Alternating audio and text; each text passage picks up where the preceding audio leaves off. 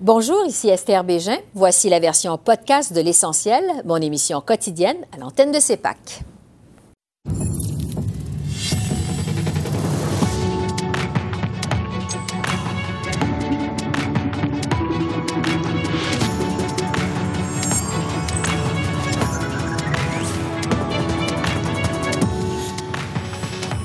Ce soir, manifestants anti-vaccins. Le chef du Bloc québécois demande à Justin Trudeau de ne pas jeter d'huile sur le feu. Quel impact ces manifestations pourraient avoir sur la suite de la campagne électorale? L'analyse des politologues Geneviève Tellier et Daniel Bélan. Justin Trudeau persiste et signe sur Trans Mountain. Erin O'Toole rattrapé par ses candidats climato-sceptiques. On discute de l'enjeu de l'environnement dans la campagne avec Patrick Bonnet de Greenpeace et Marc-André Viau d'Équiterre.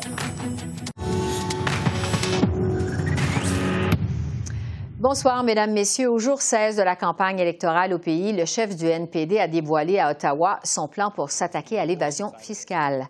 Jock Meeting promet, entre autres, un investissement de 100 millions pour augmenter les ressources et le personnel de l'Agence de revenus du Canada.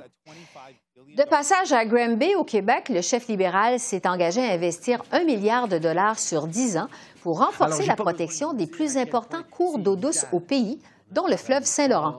Justin Trudeau a aussi promis de créer une agence canadienne de l'eau en 2022 pour mieux protéger les réserves d'eau douce au Canada. Le chef euh, conservateur, de son côté, a rendu public son plan pour interdire les usines à chiots et mettre fin au mauvais traitement à l'endroit des animaux. Le chef du Bloc québécois était de passage à Montréal, où il a fait une série d'annonces en immigration.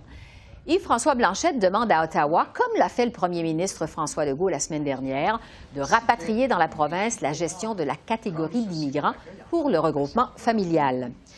Questionné au sujet des manifestants qui ont perturbé les annonces de Justin Trudeau au cours des derniers jours, Yves-François Blanchette a suggéré au chef libéral de ne pas jeter d'huile sur le feu. Je me permettrais de, c'est mon avis, là, je, je ne dicte rien à personne, de suggérer au premier ministre de ne pas jeter d'huile sur le feu. C'est un homme qui d'habitude a des propos assez affables. Et lorsqu'il interpelle les manifestants, il dit J'ai jamais vu quelqu'un d'aussi fâché, je, vais vous l'imposer, je reculerai pas. Je crois que, même si ce n'est pas des gens très, très propices au dialogue, une attitude responsable, une attitude rassembleuse, une attitude informative, serait davantage de nature à réduire ce genre de risque qu'une euh, étude un petit peu baveuse. Et je poursuis sur cette euh, déclaration de M. Blanchette avec euh, Christine Normandin, qui est candidate du Bloc québécois à sa réélection dans la circonscription de Saint-Jean sur la rive sud de Montréal. Bonsoir, Madame Normandin. Bonsoir, Mme Bégin. Bon, il faut préciser d'abord que votre chef a condamné les manifestations anti-vaccins contre Justin Trudeau. Il dit que M. Trudeau euh, doit pouvoir s'exprimer librement dans cette campagne électorale. Mais quand même, M. Blanchette a aussi reproché l'attitude, et là je le cite, un peu baveuse de M. Euh, Trudeau face aux manifestants. Est-ce que Justin Trudeau a des choses à se reprocher selon vous? Ben, en fait, euh, plutôt qu'un reproche, je me permettrais d'y voir un appel au calme d'une certaine façon. la façon dont je comprends les propos de mon chef, c'était davantage ça, euh, considérant le, l'agressivité qu'on peut constater chez certains manifestants. Est-ce que le style plus confrontationnel était le plus approprié? Je pense que c'était plus une remise en question de ça, en fait, que, que M. Blanchet a fait. Et je le vois un peu comme un appel au calme généralisé dans le contexte. Euh, c'est des gens possiblement qui ont peur d'une certaine façon, qui manquent peut-être de certaines informations et de simplement se braquer et de dire je ne reculerai pas. Peut-être que ce n'est pas l'attitude à avoir dans le contexte et que ce n'est pas celle qui va amener au plus de résultats. Donc, je le vois plus comme un, appel au calme qui est aussi une responsabilité collective des, des, chefs dans le contexte pandémique. Oui. Euh, sur l'annonce du jour du Bloc québécois maintenant concernant l'immigration, euh, bon, le Bloc qui demande de rapatrier au Québec la gestion de la catégorie d'immigrants euh, regroupement familial là, pour pouvoir leur exiger une maîtrise adéquate de la langue française. En fait, c'est exactement la même demande qu'a faite euh, le premier ministre François Legault la semaine dernière. Expliquez-nous vos demandes euh, au Bloc en matière d'immigration. Est-ce qu'il y a du nouveau, en fait, je vous demanderais, dans ce que vous demandez au Bloc dans cette campagne électorale en rapport avec l'immigration? Euh, oui, il y, a, certainement du nouveau, mais si on les prend point par point au niveau de, du rapatriement du, euh, de la catégorie parrainage, c'est nouveau, ça suit une demande de, Québec. Euh, évidemment, on peut pas demander pour Québec quelque chose qu'ils n'ont pas demandé eux-mêmes. Et dans ce contexte-là, ça s'y prête de la même façon qu'on porte une, une, autre demande de Québec qui est le rapatriement de, des travailleurs, du dossier des travailleurs étrangers temporaires, ce qu'on appelle amicalement le PTET. Donc, mm-hmm. ça, ça, fait partie de, de de nos demandes, mais il y en a plusieurs autres aussi qui touchent euh, de façon plus ou moins directe la question de l'intégration en matière d'immigration. Rien de très, euh, vous tomberez pas en bas de votre chaise là en mm-hmm. entendant les, euh, les, positions du bloc, euh, mais c'est des, des, demandes qui découlent d'actions passées. Je pense par exemple à la connaissance suffisante du français pour l'obtention de la citoyenneté lorsque la demande se fait à partir du territoire québécois. C'est quelque chose qui n'est pas nécessairement nouveau. Chez nous, on a déposé des projets de loi à cet effet même euh, dans les précédentes législatures, mais on revient à la charge puisque le dossier n'a pas, euh, n'a pas abouti, le projet de loi n'est pas devenu loi. Et ça fait partie des, euh, de, de l'aspect intégration de l'immigration qui peut se faire par le biais des responsabilités fédérales parce que la citoyenneté est toujours euh, de, compétences fédérales. Donc, il n'y a, a, pas nécessairement de grandes surprises. C'est plus dans, on est plus dans la continuité et dans le, le respect des demandes de Québec qui veut pouvoir mieux contrôler son immigration afin de mieux l'intégrer on, ne se, cachera pas que Québec a une particularité au niveau de l'immigration qui est la question de la langue et beaucoup de nos demandes vont tourner autour de ça, vont graviter autour de la question de la langue. Je vais maintenant vous entendre sur le début de la campagne électorale du Bloc québécois. Si on se fie à la moyenne des sondages, du moins jusqu'à maintenant, il semble que le Bloc fait en fait du surplace, je dirais, dans la campagne. L'aiguille n'a pas bougé pour le Bloc euh, depuis le début de la campagne électorale. Selon les projections, euh, vous êtes loin des 40 sièges que vise votre chef, M. Blanchette. Est-ce que vous êtes toujours confiant d'y arriver à ce stade-ci de la campagne? Pour ma part, tout à fait. On est, d'une certaine façon, même si on a deux semaines de fête déjà dans la campagne, on reste quand même en début de campagne. C'est une campagne estivale. Est-ce que l'attention des gens est, euh, est, est à 100 sur, euh, sur la, la, campagne? Non, je pense qu'ils sont plus euh, en vacances présentement. Et, je m'attends à ce que la, la, campagne se fasse un peu en deux temps. Là. Une deuxième partie avec un rythme peut-être un peu plus accéléré à partir du, du des, des, débats des chefs. Donc, c'est pas, c'est pas quelque chose qui, qui m'inquiète parce qu'une campagne, c'est pas la photo au, au fil de départ qu'on regarde, c'est la photo au fil d'arrivée qui est importante. Et oui. Mais parce qu'on sait que le Bloc, euh, bon, euh, vise des sièges dans la région de Québec, notamment. M. Blanchette a fait une déclaration euh, sur le troisième lien, écologique, là, qui l'a suivi au cours des derniers jours quand même. Déclaration qui a déçu même des militants indépendantistes, qui jugent que ça plombe la campagne du Bloc québécois. Est-ce que c'était une erreur de la part de votre chef, M. Blanchette, d'avoir qualifié ce projet d'écologique, de s'être prononcé, en fait, sur ce troisième lien? Mais je me permettrais peut-être de corriger les, propos. M. Blanchet n'a pas dit qu'il était écologique. Il a regardé la possibilité qu'il le soit en rappelant que c'est à Québec de faire le travail au niveau de l'acceptabilité sociale, au niveau du BAP aussi. Et, on ne peut pas reprocher à M. Blanchet de souhaiter un projet qui soit le plus écologique possible si tant est que Québec décide d'aller de l'avant, avec le projet. Donc, je pense pas, euh, je, je pense pas que c'est quelque chose qui plombe la campagne. C'est une position classique du Bloc québécois de dire, écoutez, ça, relève des infrastructures, ça relève de Québec. Le rôle du fédéral est de transférer l'argent. Donc, c'est pas, c'est pas quelque chose qui est particulièrement nouveau, je vous dirais. Euh, le Bloc québécois qui ne parle pas de souveraineté du tout dans cette campagne électorale, évidemment, l'appétit pour la souveraineté est plutôt faible au moment où on se parle au Québec. Euh, est-ce qu'à cause de l'influence de la CAQ, le Bloc est devenu davantage un parti nationaliste qu'un parti souverainiste? Bien, il faut pas perdre de vue que l'élection dans laquelle on se trouve présentement, élection par ailleurs dont on ne voulait pas parce qu'elle est en contexte de pandémie et de quatrième vague, Bien, elle est en contexte de pandémie et de quatrième vague. Et M. Blanchet l'a déjà mentionné euh, très récemment. On lui reprocherait de parler de souveraineté et d'être un peu déconnecté de la réalité s'il le faisait euh, en le martelant euh, à, chaque jour constamment, alors que l'attention doit aussi être tournée sur la gestion de la crise, la relance économique qui suivra.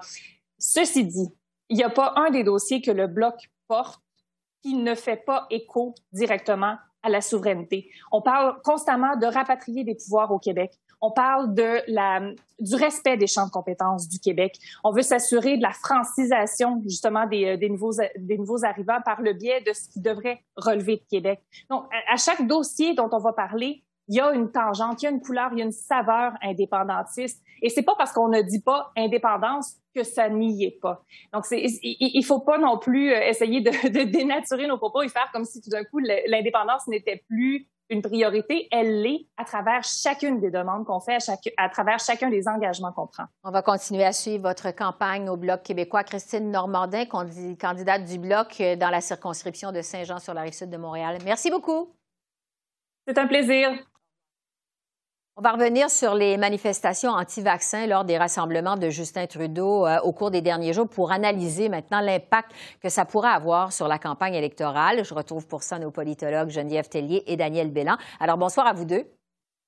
Bonsoir. Bon, vous avez vu comme moi ces manifestations, c'est assez houleux le contre Justin Trudeau, des insultes, des cris, des pancartes avec euh, le chef libéral qui a la corde au cou. Vraiment, ça va loin. On voit ça aux États-Unis, euh, mais Geneviève, qu'est-ce qu'il faut en penser dans cette campagne électorale au Canada? Je pense que ça surprend tout le monde. On ne mm-hmm. s'attendait pas à ça. Puis effectivement, on le voit aux États-Unis. Puis là, on se rend compte que ça traverse la frontière.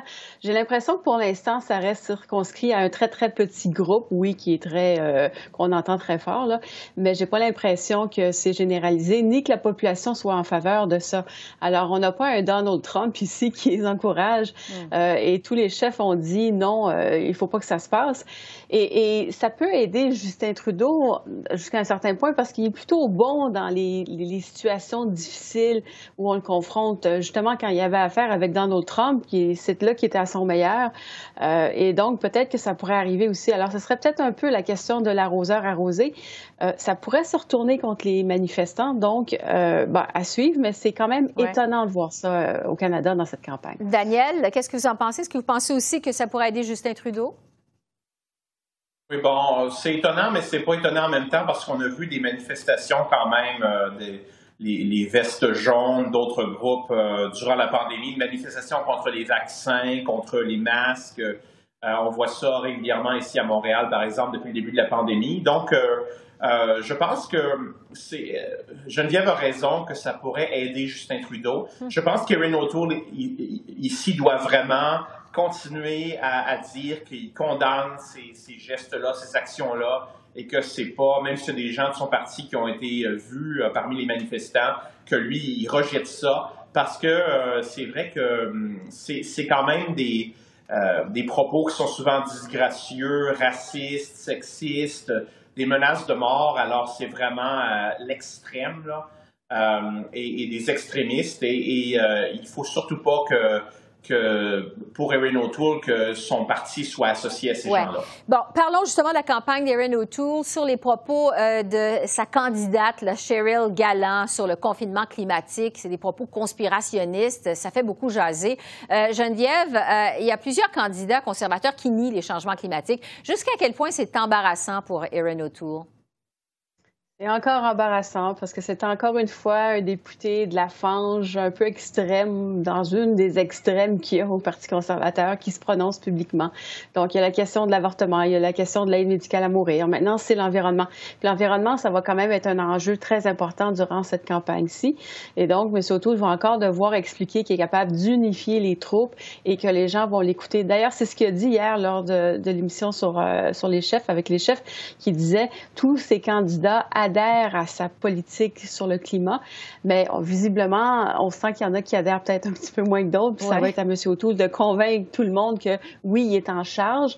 Euh, il a les deux mains sur le volant, là, pour reprendre une expression consacrée, puis que c'est lui qui décide, ce qui est peut-être pas gagné d'avance. Daniel, parce que Erin O'Toole a aussi dû remercier euh, un de ses candidats en Nouvelle-Écosse à la suite d'allégations de comportement inapproprié envers une femme.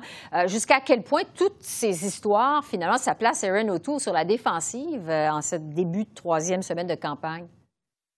Oui, voilà, ça place sur la défensive et je pense qu'il doit montrer, comme Geneviève le dit, au fond qu'il a euh, euh, une main de fer, même si c'est dans un gant de velours, mais parfois dans un gant de fer, et qui doit un peu jouer un peu le rôle que Stephen Harper a joué. Parce que le succès de Stephen Harper, c'était une discipline de fer, justement pour unifier ce parti-là et rappeler à l'ordre ceux qui déviaient de de ses positions euh, sur des positions du, euh, vraiment officielles du parti, de la plateforme.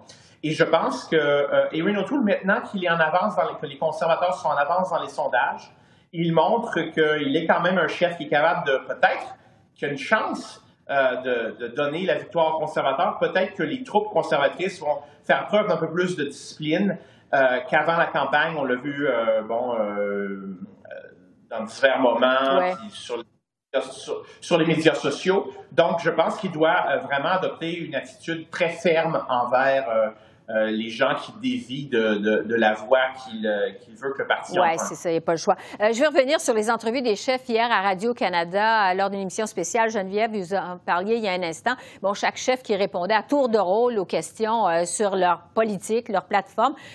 Geneviève, qu'est-ce que vous avez pensé de la performance des différents chefs? Euh, dans l'ensemble, tous les principaux chefs s'en sont bien sortis. Il n'y a pas eu de gaffe majeure. Euh, je parle de Justin Trudeau, Erin O'Toole, qui a appris à se faire connaître un peu, Jack Metzing euh, et François Blanchette. Tous ces chefs-là, ça s'est bien passé. Par contre, à mon avis, ça a été très mauvais pour Anami Paul. Mm-hmm. hier, elle n'a pas réussi à convaincre que ça allait bien dans le Parti vert, puis qu'elle était la leader qui convenait pour ce parti-là. Et j'ai l'impression que les appuis qui, normalement, auraient dû aller au Parti vert vont se déplacer vers le NPD. Donc, s'il y avait un vainqueur, je vous dirais, un peu par défaut, ce serait Jack Mixing, parce qu'il a présenté un peu sa plateforme environnementale qui pourrait séduire des Canadiens avec des objectifs ambitieux. Et c'est vraiment Mme Paul qui lui donne un peu cet, euh, appui-là, mm-hmm. parce qu'elle euh, a vraiment mal performé hier. Daniel, votre avis?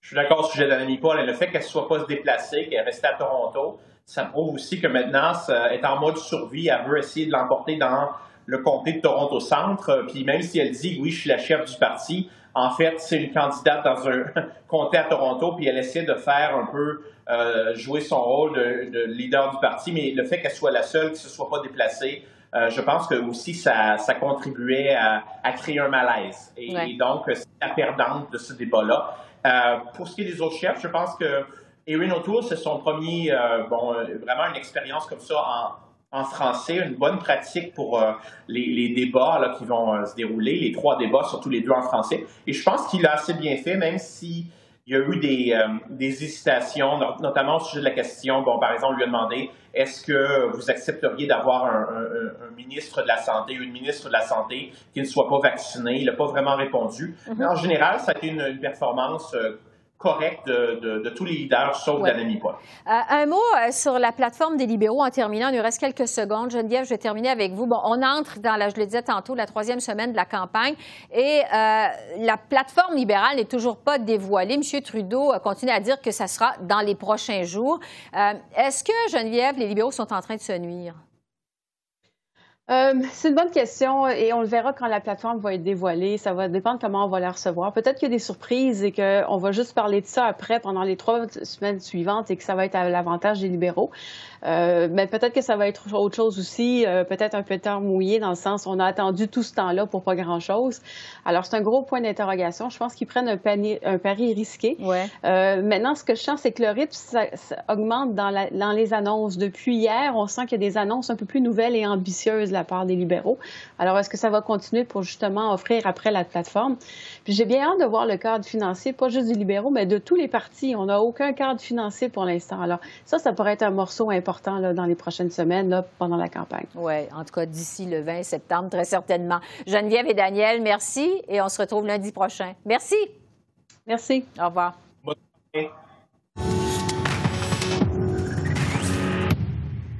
L'enjeu de l'environnement a dominé les points de presse de ce jour 16 de la campagne électorale. Le chef conservateur Erin O'Toole a été bombardé de questions sur son choix de garder des candidats climato-sceptiques dans ses rangs. Le chef libéral Justin Trudeau a quant à lui dû encore une fois justifier sa décision d'acheter le pipeline Trans Mountain. Alors on écoute euh, messieurs O'Toole puis Trudeau. Nous sommes unis sur la lutte contre le changement climatique. Comme j'ai dit, tous nos candidats vont appuyer notre plan pour le rétablissement du Canada. Ils disent le contraire, incluant les, les engagements pour le changement climatique. C'est pourquoi, en avril, j'ai lancé notre plateforme sur le changement climatique. On doit atteindre nos objectifs tout en protégeant les, les emplois. Je le sais qu'il y a des gens qui ne sont pas d'accord avec ma décision euh, d'acheter un oléoduc et d'investir tous les profits dans ce virage vert. Mais je l'assume. Je l'ai défendu en 2019, puis je continue de le défendre. Et Stephen Guilbeault et tous les environnementalistes qui sont avec nous continuent à le défendre parce que du leadership, être au gouvernement, ça exige des choix difficiles des fois et des choix impopulaires. Et pour discuter de cet enjeu de l'environnement dans la campagne électorale, je retrouve Patrick Bonnet, qui est porte-parole de Greenpeace Québec, et Marc-André Viau, qui est directeur des relations gouvernementales chez ITER. Alors, bonsoir à vous deux. Bonsoir. D'abord, sur le bilan. D'abord, sur le bilan des libéraux. On vient d'entendre Justin Trudeau dire qu'il assume finalement sa décision d'acheter le pipeline Trans Mountain. Euh, l'aide fédérale au secteur des combustibles fossiles s'est élevée à 10,7 milliards de dollars par année en moyenne sous Justin Trudeau. C'est davantage euh, que sous euh, Stephen Harper. Patrick Bonnet, je vais commencer avec vous. quel bilan vous faites de la gestion de l'environnement par les libéraux? Ben, en général, c'est un bilan qui est teinté d'incohérence. Donc, on a vu un virage euh, suite, euh, je dirais, quasiment à la destruction environnementale qu'on a vu, qu'on a vu sous le gouvernement Harper. Euh, M. Trudeau a mis en place des mesures, a pensé au prix sur le carbone à 170 la tonne pour 2030, des investissements en transport collectif, une loi climat mais en même temps, comme vous l'avez mentionné, a continué de financer à hauteur de plusieurs milliards par année les, combustibles fossiles, a refusé jusqu'à tout récemment de même reconnaître que le secteur pétrolier gazier euh, doit voir ses émissions réduites. Donc, c'est euh, des mesures insuffisamment ambitieuses en plus, euh, comparativement, par exemple, à M. Biden, qui, en trois mois, a réussi à proposer une cible plus ambitieuse que M. Trudeau. donc, malheureusement, il y a encore beaucoup de travail à faire du côté des libéraux. Oui.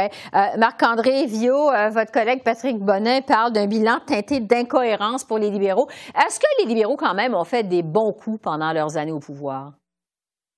Euh, je pense que je pense que mon collègue Patrick l'a mentionné. Euh, la question du prix sur le carbone et de l'augmentation du prix sur le carbone, c'est une politique qui est euh, significative. ceci étant dit, effectivement, il y a des incohérences. Et c'est ce qu'on va chercher à voir au cours de cette campagne-là. Quelles, seront les décisions, quels seront les projets qui seront mis de l'avant? Et est-ce que ces projets-là correspondent avec nos ambitions en matière de lutte au changement climatique euh, et de lutte contre la crise climatique? Et, c'est vraiment ça qu'on va regarder, et c'est ça qu'on demande, et c'est ça que les Canadiens demandent de la part de leur gouvernement. Mais vraiment, la question de la tarification du carbone et la loi climat, évidemment, la loi C12 qui pourrait toujours être amélioré, mais je dirais que ce serait vraiment ça, là, les deux éléments phares euh, du dernier mandat du gouvernement Trudeau. Bon, pour ce qui est des conservateurs maintenant, on a aussi entendu là, qu'il y a quelques minutes le chef Erin O'Toole, euh, bon, qui a défendu sa décision de garder des candidats climato-sceptiques dans ses, rangs. Dans ses rangs. Euh, Patrick Bonin, qu'est-ce que vous en pensez? Ben, malheureusement, on aurait aimé d'avoir davantage de leadership de la part de M. O'Toole. Euh, on se souvient lors du congrès des conservateurs, une majorité ont rejeté l'idée de reconnaître l'existence des changements climatiques et de s'y attaquer. Euh, le chef a dit que lui, il allait prendre ça à bras le corps et, faire de la lutte climatique une priorité. Très clairement, la lumière du plan des conservateurs, euh, ce n'est pas le cas. Il propose d'en faire moins. Il propose d'affaiblir des mesures actuellement en place. Encore une fois, le secteur pétrolier, gazier est central pour eux, c'est central à l'économie, euh, c'est davantage de pipelines, c'est davantage d'exploration, d'exploitation. Euh, malheureusement, c'est clairement le parti qui arrive avec euh, la, plateforme la plus faible, voire, je dirais même, très inquiétante en regard de la crise climatique et de ce qu'exigent les Canadiens et les Canadiennes actuellement. Marc-André, qu'est-ce que vous en pensez de la plateforme électorale des conservateurs en matière d'environnement, vous? Écoutez, il y a une reconnaissance euh, de l'importance d'agir.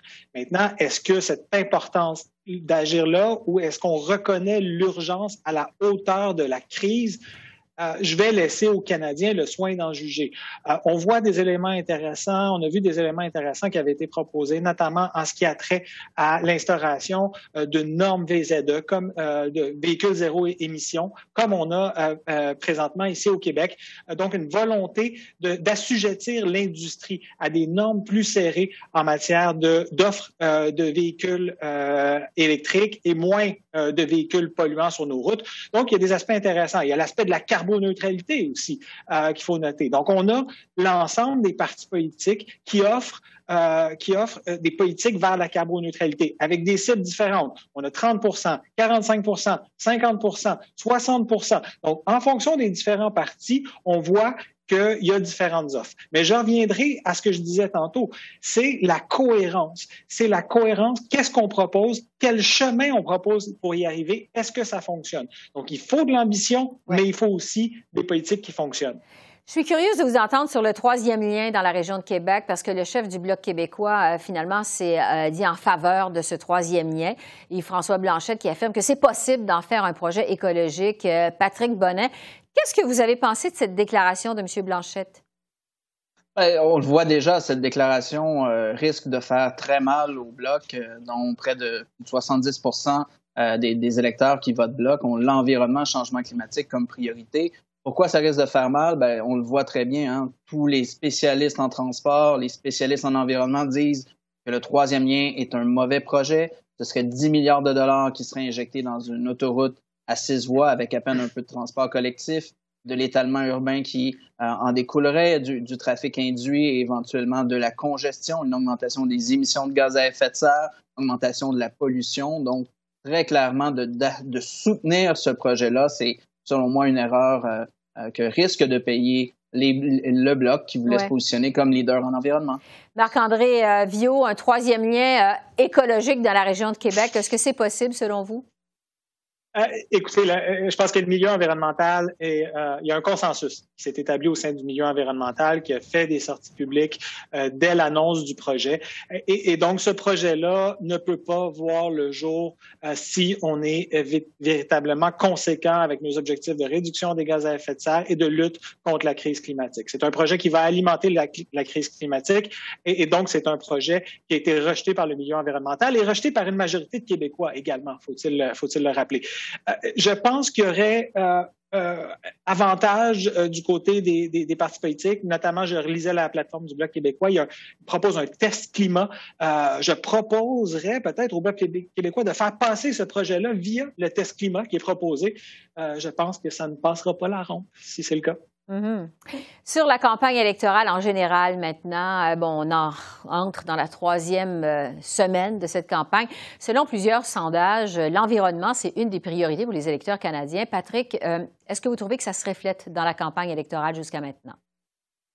Malheureusement, si on regarde en général les partis et leur niveau d'ambition au regard de la crise climatique, est largement insuffisant. Insuffisant pourquoi? Parce que les Canadiens et Canadiennes ont vécu cet été des feux de forêt qui dont la fumée traversait l'entièreté du Canada. On se souvient de la, canicule meurtrière également, euh, des, périodes de canicule encore plus récemment. Donc, il y a un niveau euh, d'éveil qui, je dirais, qui n'a pas été vu depuis longtemps. Clairement, euh, depuis le début de la pandémie, on n'avait pas vu ça comme priorité. Le rapport du, du GIEC où l'ONU dit c'est un code rouge pour l'humanité. Et malheureusement, les partis ne proposent pas des niveaux d'ambition et des plans qui permettrait des virages majeurs, radicaux et, rapides dont on a besoin pour réduire nos émissions, pour respecter la science. Donc, c'est, euh, on ne voit pas ça au niveau des, plateformes comme étant le cœur des plateformes, ou tout moins que l'ensemble des propositions euh, permettrait d'être cohérent avec la lutte climatique. Donc, jusqu'à maintenant, on, est déçu. On espère, les partis encore quand même quelques jours qu'ils vont mm-hmm. arriver avec des mesures supplémentaires parce que